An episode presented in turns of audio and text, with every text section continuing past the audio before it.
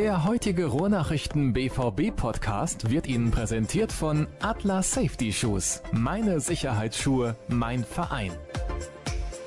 Die nächste Folge des BVB-Podcasts der Ruhrnachrichten steht an. Hallo und herzlich willkommen. Schön, dass ihr wieder eingeschaltet habt. Diesmal sprechen wir nicht nur über die Profis, sondern auch ein wenig ausführlicher über die Amateure. Und wer könnte da passender als Gast in der Leitung sein als Florian Gröger?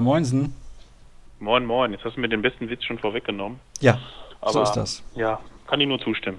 Du warst in dieser Woche beim Trainingsauftakt der zweiten Mannschaft, deswegen könnte ich mir keinen besseren Gesprächspartner wünschen. Natürlich haben wir auch wieder ein paar Hörerfragen, die wir einbauen wollen und wir schauen auf Neuigkeiten rund um die Profimannschaft. Aber sprechen wir doch mal über diesen Trainingsauftakt. Wie war die Stimmung rund um die zweite Mannschaft? Wie viele Zaungäste gab es da? Was war da so los?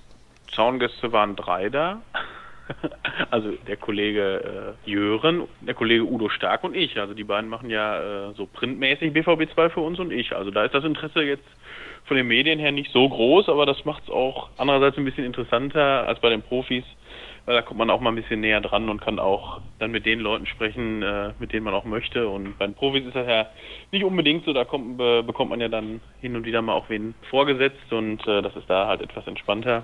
Ja, Stimmung war gut, sind viele neue Gesichter dabei, da müssen wir uns auch erstmal ein bisschen einarbeiten, dass wir die, die Namen alle kennen. Also es sind jetzt glaube ich schon insgesamt mit den U19-Spielern über 10 neue, 11, 12. Heute sind ja nochmal zwei Stück dazugekommen zu Offensivspieler. Ja, Trainer ist auch neu, also eigentlich ein kompletter Neustart und ja, mal gucken, was sich da so ergibt in der Vorbereitung. Das sind jetzt fünf Wochen Vorbereitungsphase und äh, Ende Juli fängt dann die Saison an. Aber wenn man jetzt schon mal so reinstuppern sollte, würde ich sagen, dass es auf jeden Fall eine Saison des Umbruchs gibt. Also ich glaube nicht, dass die wieder so weit oben mitspielen können äh, wie in der vergangenen Saison, aber lassen wir uns mal überraschen. Hat man sich da bewusst für so einen Umbruch entschieden oder wie kam das zustande? Also bewusst entschieden würde ich jetzt nicht sagen. Also da, es gibt ja jede, also bei der zweiten Mannschaft gibt es eigentlich jedes Jahr einen Umbruch. Also dass so mindestens sechs, sieben, acht Spieler ausgetauscht werden in Anführungsstrichen ist normal. Dass es jetzt dann so viele waren weil beim BVB 2 war, glaube ich, nicht gewollt. Gerade ähm, jetzt zum Schluss die äh, beiden sehr erfahrenen Spieler, Al und Wasse, sollten eigentlich schon so das Gerüst für die neue Saison bilden, aber die haben dann recht lukrative Angebote aus der dritten Liga bekommen und ja, haben das dann nach Rücksprache doch angenommen, weil die sind ja schon in etwas äh, fortgeschrittenem Alter mit 29 und 28, glaube ich. Dass das also im Prinzip so die letzte Chance ist, nochmal ein bisschen höher zu spielen. Und äh, Massi ist jetzt nach Paderborn gegangen, die ja durch den Zwangsabstieg von 1860 wieder hochgerückt sind in die dritte Liga. Und äh, Hamadi al ist äh, zur SF Lotte gegangen. Da musste man sich jetzt spontan noch was überlegen. Und für Wassi hat man jetzt schon äh, Massimo Onatelli geholt, der ja auch eine BVB-Vergangenheit hat, der in der Jugend hier schon gespielt hat und auch in der zweiten. Und für die vakante Position auf A6 ist man noch am Suchen. Die wissen noch nicht genau, ob sie jetzt da auch einen erfahrenen Spieler so um die 30 holen sollen oder lieber einen jüngeren holen sollen oder auf die Leute setzen, die jetzt schon da sind. Also da ist man sich noch nicht so ganz schlüssig, aber sonst ist die Personalplanung in großen Teilen jetzt abgeschlossen. Du hast eben schon angesprochen, es wurden viele Akteure der U19 in diesen Kader eingebunden. Da gehen wir gleich noch drauf ein. Wie ist das eigentlich mit der Altersregelung? Denn das ist ja offiziell mehr oder weniger so eine U23. Wie viele Spieler über 23 dürfen überhaupt im Kader stehen? Vielleicht kannst du uns da mal aufklären. Ich glaube, nicht jeder Hörer weiß das. Also im Kader stehen, glaube ich, so viele, wie, wie man lustig ist, aber spielen dürfen äh, letztlich nur drei. Das ist aber jetzt durch die ganzen Abgänge sind jetzt, glaube ich, noch drei Stück. Ähm, Philipp Hanke ist über 23, dann der angesprochene Ornatelli und Hendrik Bohnmann. Wobei bei dem ja auch noch nicht klar ist, wie es jetzt weitergeht, äh, weil äh, ja, Roman Weinfeller ja oben verlängert hat und äh, er hatte ja darauf gehofft, dass er dann eventuell die Nummer zwei werden könnte. Das ist jetzt auf jeden Fall für nächste Saison geplatzt, der Traum. Und ob er jetzt bleibt oder nur noch wechselt, ist, glaube ich, zurzeit offen. Aber ähm, so wie es jetzt aussieht, ist es äh, in der neuen Saison auf jeden Fall Dominik Reimer die neue Nummer eins. Von daher würde er dann aus dieser 23er-Regel erstmal rausfallen, weil er halt äh, dann nur spielen würde, wenn sich Reimann irgendwie verletzt oder gesperrt wäre. Ansonsten, wie gesagt, also im Kader stehen dürfen, glaube ich, so viele, wie man möchte, aber spielen nur, nur drei Stück. Deswegen ist dann auch jetzt die Frage, ob man noch einen holt, der über 23 ist für die gerade angesprochene Sechserposition. Aber dass man so drei, vier, fünf im Kader hat, ist, glaube ich, jetzt nicht unnormal. Bestünde auch die Möglichkeit, dass einer der U19-Akteure diese Sechserposition auffüllen würde? Denn sind ja schon einige von diesen U19 deutschen Meistern, ja, die den Sprung in diesen Kader dann jetzt geschafft haben. Ja, es sind also offiziell sind sechs, aber äh, für die Sechserposition ist, glaube ich, nö, ist keiner dabei. Ich habe zwei Stürmer, Serra und Amenido. Dann haben wir hinten Amos Pieper, der hochgekommen ist. Dann noch Eike Bansen als Torhüter. Und dann haben wir auch noch zwei verletzte Spieler mit äh, Fritsch und Scuderi. Also Fritsch ist, äh, ist zumindest auf einem guten Weg zurück nach seinem zweiten Kreuzbandriss. Und Scuderi ist jetzt erstmal komplett außen vor nach der Verletzung. Ich glaube, der wird jetzt nochmal im August war der letzte Stand am Kreuzband nochmal operiert. Wann und ob der zurückkommt, ist, ist also völlig offen. Und nö, ein Sechser ist da eigentlich nicht dabei. Da muss man sich also noch ein bisschen umschauen. Der Trainer ist ja auch neu. Jan Sievert heißt er, mhm. hat übernommen von wem, der wohin gegangen ist, für alle, die es nicht mitbekommen haben. Also Daniel Farke ist zu Norwich City gegangen in die zweite englische Liga, hat auch äh, einen Spieler mitgenommen, Christoph Zimmermann.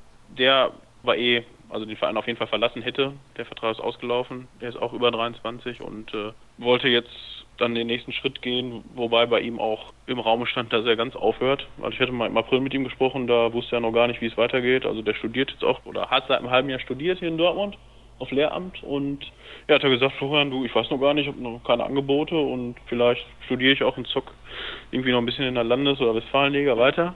Und ja, dann äh, gab es auf einmal die Meldung, dass er nach Norwich City geht. Das ist natürlich für ihn total super. Sowohl sportlich als auch finanziell, denke ich mal, dass das äh, sehr reizvoll ist für ihn. Ja, da kann man sich mal überlegen, ob man so ein Studium abbricht. Ich glaube, Norwich ist zweite Liga, ne? Genau, die waren, glaube ich, bis vor zwei Jahren sogar Premier League, sind dann abgestiegen und ich glaube letztes Jahr Achter geworden. Ja, also man weiß ja auch, was für Summen so in England auch in der zweiten Liga gezahlt werden. Das dürfte auf jeden Fall mehr sein als hier bei uns in der Regionalliga. Wobei man da, glaube ich, beim BVB jetzt auch nicht so schlecht verdient. Also da, da kann man schon von leben, nur es hat jetzt nichts, keine Position, wo du dir halt großartig irgendwie was zurücklegen kannst. Also man verdient jetzt hier keine Hunderttausende im Jahr. Da muss man da ein bisschen gucken, gerade in dem Alter so 23, 24, wenn, äh, wenn du dann gucken musst, wo es hingeht, ob, ob du halt in dem Bereich Regionalliga bleiben musst, weil es keine anderen Angebote gibt, dann musst du natürlich überlegen, studiere ich lieber. Dann nicht ganz einfach für, für einige Spieler. Aber nochmal, um auf den Trainer zurückzukommen, also Daniel Farke, ja, recht erfolgreiches Intermezzo hier, anderthalb Jahre. Und gab dann lange Zeit, wo dann Verhandlungen gelaufen sind, bleibt er noch ein Jahr, wechselt er den Verein. Also es ging da wohl auch um eine Ausstiegsklausel, eine mögliche für die erste Liga. Die wollte ihm dann der Verein wohl nicht geben und äh, das war dann so das wahrscheinlich Argument dafür, dass er dann äh, doch den Verein verlassen hat. Und äh, ja, neu ist jetzt Jan Sievert vom äh, VfL Bochum, da hat er die U19 trainiert und war auch parallel Co-Trainer von äh, Gertjan Verbeek. Hat auch schon eine Profistation hinter sich in, in Essen vor zwei Jahren, glaube ich. Das war nicht ganz so erfolgreich. Da wurde er dann wieder entlassen. Aber wie gesagt, die ersten Gespräche und so waren, waren sehr positiv, recht lockerer Typ. Ist auch erst 34. Also hat auch im Training eine klare Ansage, also sehr, sehr klar und deutlich. Aber wie gesagt, macht einen guten Eindruck und müssen sich jetzt alle ein bisschen beschnuppern. Aber ist ja noch ein bisschen Zeit bis zum Start. Ich habe den Eindruck, also was heißt den Eindruck? Eigentlich ist es ja so, der BVB setzt bei der zweiten Mannschaft bewusst auch immer auf junge Trainer. Oder täusche ich mich da? Ja, zumindest in letzter Zeit. Ne? Also Farke war jetzt 40 oder ist 40 geworden, 39, wo er angefangen ist. Davor Dave Wagner, weiß ich jetzt nicht genau, wie alt er ist, aber auch so ne, um die 40. Jetzt Sievert mit 34. Also der Trend ist auf jeden Fall zu jüngeren Trainern. Früher war das, glaube ich, mehr älter. Da waren ja Horst Köppel, Theo Schneider, Uwe Neuhaus. Das waren schon ein bisschen erfahrenere Leute damals. Aber der Trend der letzten Jahre ist auf jeden Fall, ähm, dass auf jüngere, jüngere Leute gesetzt wird, ja. Jetzt hast du eben angedeutet, dass es wahrscheinlich nicht zu so einer guten Platzierung reichen wird wie in der Vorsaison.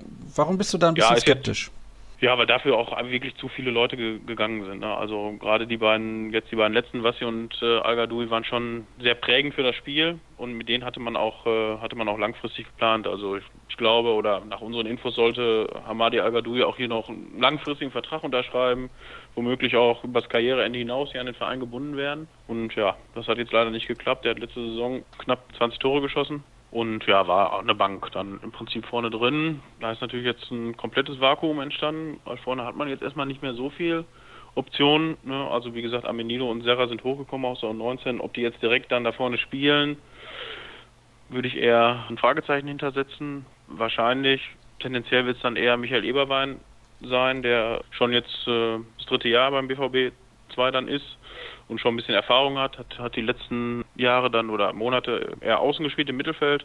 Ich denke mal, dass er jetzt vorne drin spielen wird. Der ist aber auch so für 10, 15 Tore gut in der Saison. Ja, muss man mal gucken, aber wie gesagt, also die, dieses Gewachsene, was letztes Jahr war, das kann jetzt eigentlich noch gar nicht da sein. Ausschließen würde ich jetzt nicht, dass sie, dass sie oben mitspielen können, theoretisch, wenn irgendwie ein guter Start ist. Aber jetzt so kurz nach dem Trainingsstart betrachtet, würde ich eher sagen, dass man so ein Saisonziel vielleicht eher nicht ausgeben sollte und man wirklich erstmal die jungen Spieler so langsam an den Profibereich ranführen soll, gerade die U19-Spieler auch, und dann mal gucken, was so geht. Geht ja auch schnell nach unten theoretisch. Schalke 2 ist letztes Jahr auch abgestiegen und also eine zweite Mannschaft in der Oberliga ist dann nicht ganz so toll. Deswegen sollte man vielleicht tief stapeln erstmal. Ja, zur Not holt man einfach ein paar Chinesen und schleust die in die Mannschaft ein, aber das ist ein ganz anderes Thema. Da konnte ich übrigens nur mit dem Kopf schütteln, als ich das gelesen habe. Was ist denn mit dem Kollegen Alex Isak? Der wäre doch vielleicht eine Option in jungen Jahren, da mal ein paar Tore zu schießen in der Regionalliga und ein bisschen Spielpraxis auch zu sammeln. Ja, hast du nicht unrecht, aber ist auch eine schwierige Personalie, weil also es war ja ein großer, großer Hype, wo er im Winter gekommen ist. Auch durch die Medien verursacht, ne? Klar, 10 Millionen Ablöse ja kein Pappenstiel und ja, ist so ein bisschen in der Versenkung verschwunden, muss man sagen. Ähm, er hat dann auch, glaube ich, einmal in der zweiten gespielt, ähm, ein, zwei Mal bei U19. Ist eine schwierige Situation für ihn. Also er ist jetzt, glaube ich, erstmal bei den Profis eingeplant, zumindest für den Trainingsbetrieb. Aber es wird bei den Profis ja auch sicherlich nur auf der Abgabenseite noch einiges passieren. Also Zugangsseite ist jetzt, wenn wir mal Obermergen, die Personalie Obermergen ausklammern und falls er noch wechseln sollte, dass dann noch jemand kommt. Also das dürfte halbwegs abgeschlossen sein, aber von der Abgabenseite her, denke ich, wird noch wird noch einiges passieren, weil es sind, glaube ich, jetzt mittlerweile über 30 Spieler im Kader. Das könnte dann natürlich auch Alex Isak betreffen. Also wie gesagt, die Situation ist für ihn jetzt nicht ganz einfach. Und ob ihm dann was in der zweiten Mannschaft, ob ihm das weiterbringt, weiß ich nicht. Muss man abwarten. Also du bist nicht richtig überzeugt, was diese Personalie angeht. Ja, ist halt auch schwer zu beurteilen, weil wir haben ihn im Training gesehen, das war okay. Also er hat ganz normal mitgespielt, aber er hat ja wirklich sehr, sehr wenig gespielt. Also bei den Profis, glaube ich, einmal eingewechselt im Pokal glaube, einmal in Oberhausen mit der zweiten gespielt. Das Spiel, da war ich jetzt aber nicht da, hat, hat er, glaube ich, zwei, drei Chancen gehabt und die nicht gemacht. Dann war, glaube ich, bei einem U19-Spiel mit dabei, aber also man kann es auch schwer beurteilen. Ja. Also ich würde jetzt nicht ausschließen, dass da irgendwie eine Ausleihe im Raum steht oder eine Rückkehr nach Schweden. Also falls Aubameyang dann auch bleibt, die Option nach oben auch oder die, die Chancen auf Einsatzzeit sind auch dann relativ gering. Zumal ja Aubameyang eigentlich nie verletzt ist, das müssen wir auch noch dazu erwähnen an der Stelle. Ah, es wäre schon hart, wenn der Isaac für 10 Millionen kommt und dann im nächsten Sommer wieder verliehen wird. Aber okay, das ist nur meine ganz persönliche Meinung, kann sich jeder seinen eigenen Reim drauf machen. Ähm, was habe ich denn hier noch auf meinem Zettel stehen? Ja, was können wir denn noch irgendwie sagen zu den Amateuren? Gibt es irgendwas Besonderes, was da noch erwähnt werden sollte? Ja, die haben jetzt normales, äh, normales Programm in der Vorbereitung. Ne? Testspielgeschichte geht äh, übernächste Woche los bei einem A-Ligisten, aber also fangen sehr tief an und sind dann im Trainingslager in Kirchberg Mitte Juli. Ja, und der Härtetest in Herne. Das ist äh, ein recht attraktives Spiel, was man sich vielleicht mal vormerken könnte für, ein, für einen Kalender, wenn einen die zweite Mannschaft interessiert. Ansonsten, also speziell ist jetzt nichts geplant für die Vorbereitung. Also das ist ganz, ganz klassisch. Fünf Wochen, eine Woche Trainingslager und sechs oder sieben Testspiele. Und dann Auftakt im äh, letzten Juli-Wochenende und der Spielplan soll wohl äh, Anfang Juli rauskommen gibt es jetzt ja noch ein paar Irritationen, weil Rinan als Aufsteiger keine Lizenz bekommen hat und das aber auch noch nicht endgültig ist, weil die Probleme im Stadion haben und Ausweichstadion. Das soll sich aber, glaube ich, dann jetzt am Wochenende oder bis spätestens Anfang nächster Woche entscheiden und dann gibt es auch den Spielplan. Purer Kapitalismus ist das teilweise, was in der Regionalliga abgeht, oder siehst du das grob anders? Wie meinst du das genau? Ja, also wenn ich jetzt diese Geschichte, die ich eben ja schon kurz in den Raum geworfen habe, mit der chinesischen U20-Auswahl lese, das ist erstmal eine ja. harte Nummer und dann kommt natürlich noch dazu, dass manche Vereine so strikte Vorschriften haben, wegen ihres Stadions beispielsweise, dass die gar nicht in der Lage sind, diese Vorschriften überhaupt zu erfüllen. Ja, ist auf jeden Fall schwierig. Ne? Also es geht da bei Rinan, glaube ich, um irgendwelche Sicherheitsspiele gegen Essen und Aachen und so, wo die dann irgendwie nach Hamme umziehen. Das haben sie dem, Ver dem Verband aber wohl nicht mitgeteilt. Also alles ein bisschen bisschen schwierig zu beurteilen von außen, aber es gibt wohl jetzt noch eine Frist von irgendwie drei oder vier Tagen. Also endgültig ist es noch nicht ja, du hast ja natürlich auch viele Traditionsvereine in der Regionalliga, aber da gibt es nochmal auch den einen oder anderen Insolvenzantrag. Ich glaube, Aachen hat jetzt den zweiten gestellt. Ja, Rot-Weiß Essen will auch jedes Jahr wieder aufsteigen in die dritte Liga. Oberhausen hast du. Also ist schwierig, dann wieder hochzukommen, wenn du erstmal so weit unten bist. Und da geht es natürlich dann auch ums Finanzielle, hast du natürlich recht. Leider ein bisschen zu oft im Fußballgeschäft. Aber okay, das Fass wollen wir jetzt gar nicht erst aufmachen. Kommen wir zur Profimannschaft, wo es natürlich auch um sehr viel Geld geht. Aber es gibt da so ein paar Themen, die wollen wir auf jeden Fall mal anreißen. Und zwar zunächst mal, ist es korrekt, dass der Verein Aubameyang gesagt hat, so, bis zu einem gewissen Zeitpunkt musst du dich entscheiden, weil irgendwann müssen wir auch mal planen können. Ja, da gehe ich von aus, dass es, dass es intern irgendwie eine Frist gibt. Die einen schreiben bis Ende Januar, die anderen schreiben bis Ende Juli. Ich gehe mal davon aus, dass also bis zum Trainingsauftakt die das die Personale schon gerne vom Tisch haben würden. Gerade ähm, in dem Fall, dass er doch wechseln sollte, müsste man ja auch einen entsprechenden Nachfolger verpflichten und ja, das wird dann natürlich nicht ganz einfach, weil die anderen Vereine natürlich auch wissen, dass da dann äh, durchaus äh, 70, 80 Millionen fließen werden würden. Ja, und das macht es dann natürlich nicht, nicht einfacher. Andererseits ist das Transferfenster natürlich bis Ende August geöffnet und da kann natürlich dann auch bis dahin was passieren, theoretisch. Ne? Also gerade nach dem, nach dem letzten Sommer, wo mit Götze und Schürle sollte man auch, glaube ich, gar nichts mehr ausschließen. Also, dass der bleibt, glaube ich, dann wahrscheinlich auch wirklich erst, wenn dann dieser, dieses Transferfenster wieder geschlossen ist. Und äh, ja, 1. September dann in dem Fall.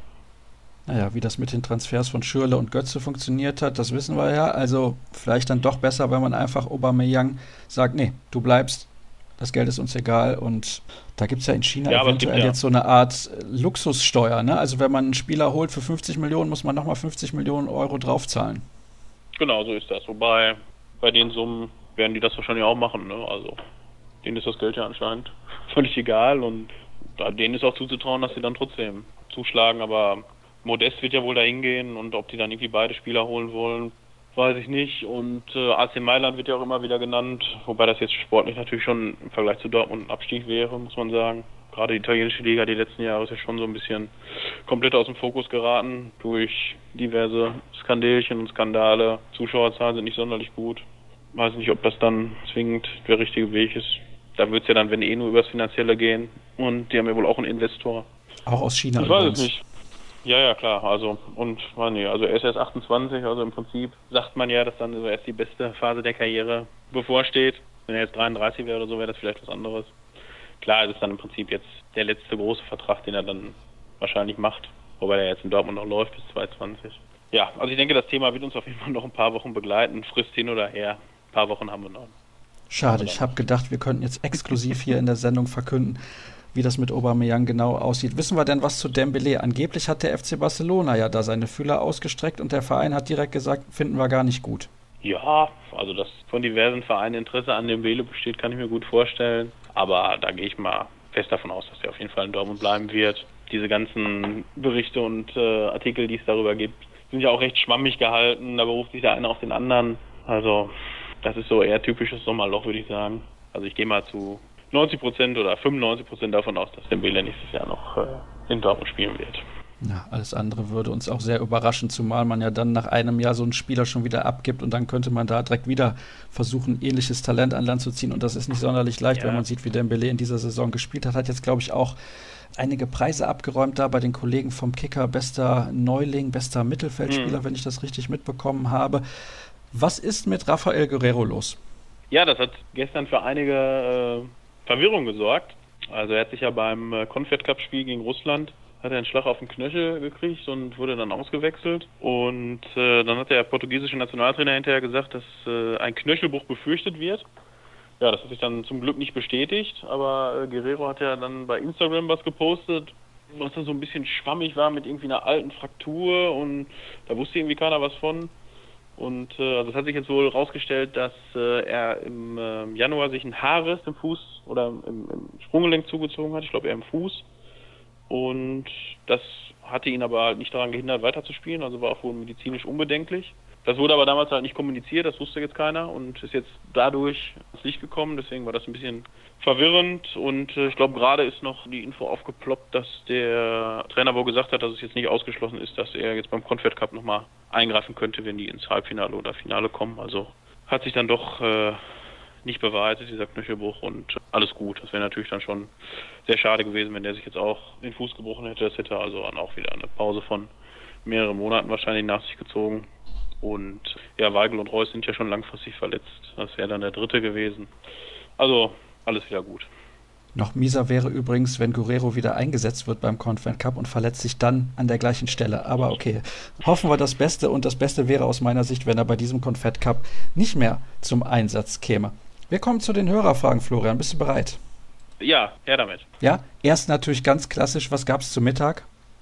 Ähm, Chinesisch. Ah, Chinesisch. Okay, öfter mhm. mal was anderes. Ich habe ja auch gesehen, da gab es irgendwie so ein Geschenk für Matthias Dersch, der bei euch seinen Ausstand gegeben hat. Nächste Woche ja, genau. ist er übrigens nochmal dabei. Da stand drauf, You never walk alone. Was hat das denn für einen Hintergrund? Ja, das hat genau diesen Hintergrund, dass wir, wir haben hier unseren Lieblingsasiaten äh, oben in der Tiergalerie. Namen werden jetzt nicht genannt, das wäre dann Schleichwerbung. Und ja, da kam dann äh, diese schmucke Schlagzeile zustande und er fand sie auch recht lustig. Gut, war ja auch eine nette Idee, wie ich fand. Kommen wir zu seriösen Fragen und eben haben wir schon gesprochen über das, was Tobi eigentlich gerne wissen wollte, nämlich wie wir die Rolle des BVB 2 sehen. Ist der Aufstiegskampf realistisch? Da hast du schon klar was zu gesagt. Maxim würde gerne wissen, wird nochmal auf dem Transfermarkt zugeschlagen? Guerrero fehlt ja mindestens drei Monate, das haben wir auch gerade thematisiert. Deswegen brauchen wir da nichts zu sagen. Maxim hat auch noch was gefragt zu den Gerüchten um Dembele, angeblich ja mit Barca eigentlich. Dann haben wir nur noch eine Frage, die auch von Maxim kommt. Gibt es irgendwelche Neuigkeiten zu Mario Götze? Nö, nicht so wirklich. Also, da sind ja die letzten Tage auch so ein, so ein paar Artikel erschienen und es gibt ja irgendwie ein Bild von ihm, das ihn joggend zeigt. Das äh, ist aber, glaube ich, eher, hat das was mit, äh, mit, mit Werbung zu tun, so wie das Bild zumindest aussieht. Äh, er hatte ja so einen privaten Sponsor, der ja auch schon ein paar Mal für Ärger gesorgt hatte. Also so wirkt es auf jeden Fall von der Aufmachung her. Nö, ansonsten ist da eigentlich alles ruhig. Ähm, es gab ja auch Bilder, dass er bei der bei der Hochzeit von Manuel Neuer war. Ähm, es wird dann natürlich viel spekuliert, aber ich glaube, man sollte sich da einfach mal auf die Fakten berufen und die äh, sind, dass äh, der BVB damals in der ersten Mitteilung, wo seine Erkrankung öffentlich wurde, schon gesagt hat, dass ein Wiederanstieg für den Sommer geplant ist und das wurde, glaube ich, im April oder Anfang Mai auch nochmal so bestätigt. Also zurzeit gehen wir davon aus, dass er zumindest dann äh, im Juli wieder auf dem Trainingsplatz zu sehen ist. In welcher Form dann, ob der sofort ins Mannschaftstraining einsteigt oder weiterhin erstmal individuell trainiert, äh, das bleibt abzuwarten. Aber ich glaube, da kann man optimistisch sein, sollte jetzt aber auch keinen unnötigen Druck da reinbringen. Also ich glaube, den hatte er in den letzten Jahren genug. Und ob das jetzt äh, noch mal ein paar Wochen oder zwei Monate länger dauert, ist, glaube ich, dann nicht so relevant. Hauptsache, er wird wieder gesund. Übrigens, dieses Thema beschäftigt die Hörer sehr oder die Fans dann auch. Denn es wird in fast jeder Ausgabe danach gefragt, was ist los mit Mario Götze. Aber wir können dann nur an eure Geduld appellieren und hoffen, dass er dann irgendwann wieder auf dem Platz steht und an die Leistungen herankommt, die er in der Vergangenheit gezeigt hat, beziehungsweise dass es ihm wieder gut geht und er sich wohlfühlt. Ich glaube, das ist die absolute Priorität in dem Fall. Gibt es noch irgendwas zu sagen, BVB-technisch, was jetzt in den nächsten Tagen irgendwie geplant ist, was ansteht, außer unsere große Rückschau-Sendung nächste Woche? Nee, das ist das Highlight der nächsten Woche. Also ich würde mal sagen, also bis zum Trainingsstart jetzt am 7. Juli ist erstmal recht äh, viel Ruhe eingekehrt, was ja jetzt auch nicht so viel schadet. Also das vergangene Halbjahr war ja dann doch sehr, sehr turbulent. Also ich kann mich jetzt nicht an vier, fünf Monate erinnern in den letzten paar Jahren, die so turbulent waren. Ne? Also angefangen bei Leipzig-Randalen, gesperrte Südtribüne, dann natürlich der Anschlag, dann das ganze Hin und Her um Thomas Tuchel, Pokalfinale, Pokalsieg. Also schon sehr viel passiert, deswegen sind die Fans auch, glaube ich, jetzt nicht so traurig, dass jetzt mal zwei, drei Wochen wirklich mal der Ball sehr flach gehalten wird. Ab dem 7. Juli sind wir natürlich wieder voll am Ball. Also es geht natürlich auch gleich los mit einem Testspiel in Essen am 11. Dann geht es ja nach Asien wieder. Und ja, dann sind sie, glaube ich, in Bochum. Supercup gegen München. Und dann geht es ja eigentlich Schlag auf Schlag und dann geht die Saison auch schon wieder los. Also dann sind wir natürlich auch wieder auf Ballhöhe ab dem 7. Juli. Ja, das hoffen wir doch alle, dass wir da auf Ballhöhe sind, nämlich auch mit dem Podcast. Das schauen wir mal. Aber ich denke, es sieht ganz gut aus, dass wir auch in der kommenden Saison von Borussia Dortmund berichten werden, beziehungsweise über Borussia Dortmund berichten werden. Und mehr oder weniger verbleibt mir dann nur hinzuweisen auf die Social Media Accounts. At rnbvb, der Kollege Florian Kröger ist dort zu finden unter rn-florian und ich unter Sascha Start. Alle weiteren Infos unter Ruhrnachrichten.de und dafür, dass wir eigentlich kaum Themen hatten, sind wir fast wieder bei einer halben Stunde gelandet. Geht ja doch immer ganz schnell und denkt dran, Wie nächste Woche. Ja, so schnell geht das halt eben. Nächste Woche gibt es dann die große Rückschau auf die BVB-Saison 2016, 2017. Florian hat gerade schon ein paar Themen angerissen. Es gibt sehr viel zu diskutieren. Mal schauen, wie lang das wird. Dann sind sie alle mit dabei. Dirk Rampe, Matthias Dersch und Jürgen Kors haben sich extra Zeit genommen. Und ich bin mir sicher, da wir danach kurz was essen gehen wollen, ist Florian Gröger auch mit dabei. Das war's für die aktuelle Ausgabe. Nächste Woche hören wir uns dann wieder. Bis dann. Der heutige Rohrnachrichten BVB Podcast wurde Ihnen präsentiert von Atlas Safety Shoes. Meine Sicherheitsschuhe, mein Verein.